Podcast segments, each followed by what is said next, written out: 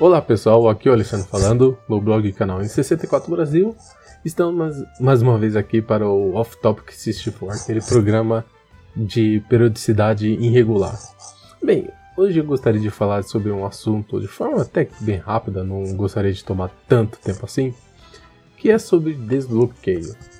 Tá, o, o que acontece? Quando falamos de desbloquear um videogame, um console, um portátil, a maioria das pessoas pensa em pirataria. E muitas vezes você tem até um preconceito em relação a você modificar o console.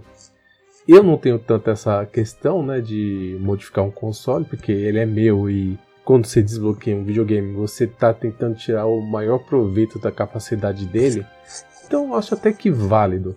E até é importante dizer que quando você fala em desbloquear, muitas vezes as pessoas pensam em mod chips fisicamente, mas existe soft mods que são bem lights, que não modificam tanto o videogame, ou muitas vezes é só um exploit, igual se você pensar no GameCube, que usa o Game Save Exploit, ou Wii U, que tem uma falha na, no navegador, e que esses tipos de soft mod, eles nem modificam o console, o console continua em estoque, continua original.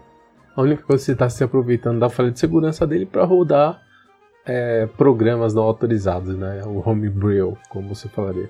Até com o PlayStation 2 é possível fazer isso atualmente, né? De você fazer só mod, é, soft mod e você rodar os programas via memory card ou USB e você não modifica o console em nada, certo?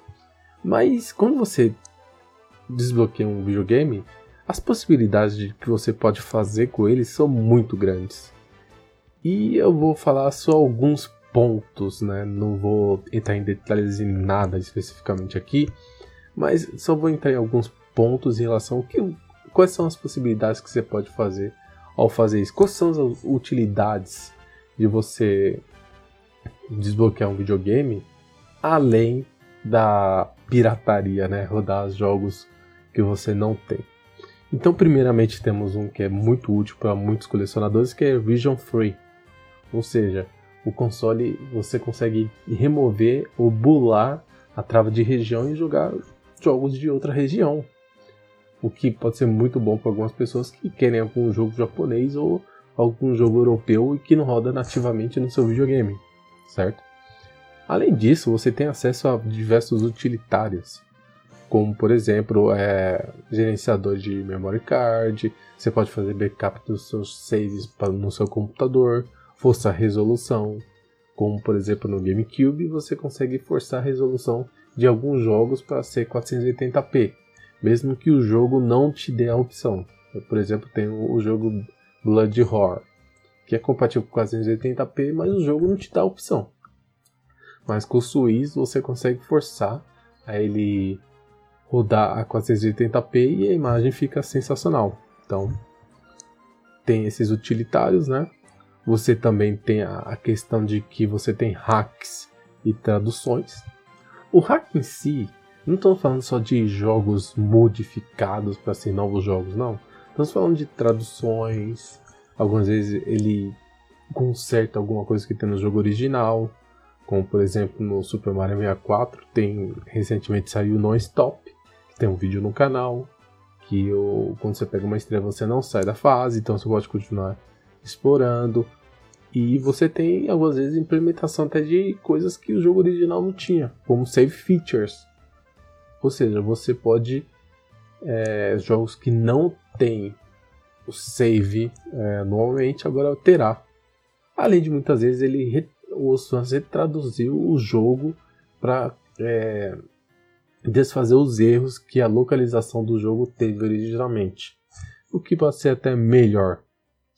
Tem também a questão de emuladores, né, que você pode usar em consoles desbloqueados, desde que o videogame tenha o poder suficiente para esses emuladores, né. No caso do Wii U, por exemplo, ele tem mais do que poder suficiente para. Ele tem até RetroArch, então pode rodar diversas coisas no Wii U e você vai jogar tudo no Gamepad, que é mil maravilhas. Tem o Homebrew em si, né, que são os programas criados pela comunidade, né, para rodar. Como no GameCube temos o Swiss, né, que é excelente, programa essencial para quem tem GameCube. E temos o GBI, ou Game Boy Interface, como ele é chamado, que ele é um programa que se usa em conjunto com o Game Boy Player, que ele é melhor do que o, o programa que a Nintendo criou originalmente. Então, se você der um Game Boy Player, é mais do que recomendado você usar o GBI em vez de usar o programa da, própria Nintendo. Outra coisa também que é possível com Homebrew é restaurar funções. Talvez uma, um exemplo muito claro disso seria a retrocompatibilidade do Wii U com o GameCube, porque o GameCube ele tem a mesma arquitetura do Wii e do GameCube. Então é possível com o Homebrew restaurar essa, essa retrocompatibilidade e jogar jogos de GameCube através do Wii U. Também é possível com o Homebrew conseguir uma melhor qualidade de imagem. Então, se você pensar, temos o Sharp Scale do PS Vita. Não. Não é do PS Vita, é do PS TV. TV. Então, tem o Sharp Scale do PS TV. Temos, por exemplo, a remoção do Anti-Aliasing dos jogos do Nintendo 64. Do PlayStation 1, você tem a remoção do Dithering. E você tem também o, como já citei anteriormente, o Swiss pode forçar é, resoluções em alguns jogos, além do temos o 240p Test Switch, que é um programa para calibração de TVs, para você ver se a TV está bem calibrada e está é, mostrando seu jogo de forma correta. Além disso, você tem a possibilidade de fazer backup de, de ROMs e de saves, como por exemplo, no Nintendo 64 você consegue fazer usar o Transfer Pack para fazer backup de jogos de Game Boy e Game Boy Color. E o Game Boy Player você usa para fazer backups de jogos de Game Boy Advance, tanto a dump dos jogos quanto do save, e restaurar eles posteriormente, certo? E talvez falando, continuando falando de dump, e você consegue em alguns consoles fazer a dump do jogo em disco, né? Como por exemplo do GameCube e Wii. Você consegue fazer backup. E para algumas pessoas falam, ah, para que eu vou fazer backup do meu jogo original? Se eu posso até baixar na internet ou eu já tenho o jogo físico.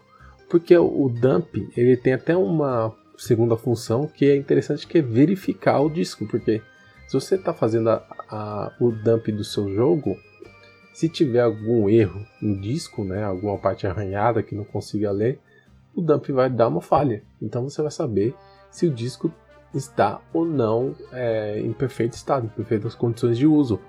O que pode ser muito bom para também colecionadores de jogos em disco. Eu não sei se outros consoles têm essa mesma função de dump de discos, que é, útil, né? Se tiver, seria bom, né? E então é outra função que você pode ter, além de fazer backup dos seus próprios jogos, né, em disco, você pode ter certeza que seu disco está com todos os setores lendo perfeitamente. Então, como deu para perceber, tem uma, um mundo de possibilidades quando você desbloqueia o videogame.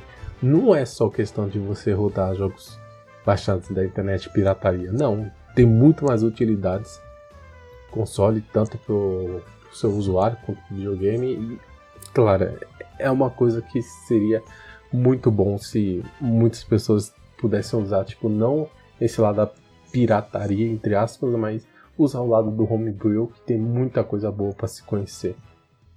Então foi isso, né? É basicamente só um pequeno off-topic para falar sobre isso, né? Dar aqueles detalhes, falar sobre alguma coisa bem rápida que talvez não daria um programa em si, né? Um podcast em si. Espero que tenha gostado, né? Deixe seus comentários, dúvidas sobre esse assunto, né? É, é um assunto até que algumas pessoas têm esse preconceito quanto a desbloqueio, mas acho que vale a pena em alguns casos. Então, muito obrigado e até a próxima.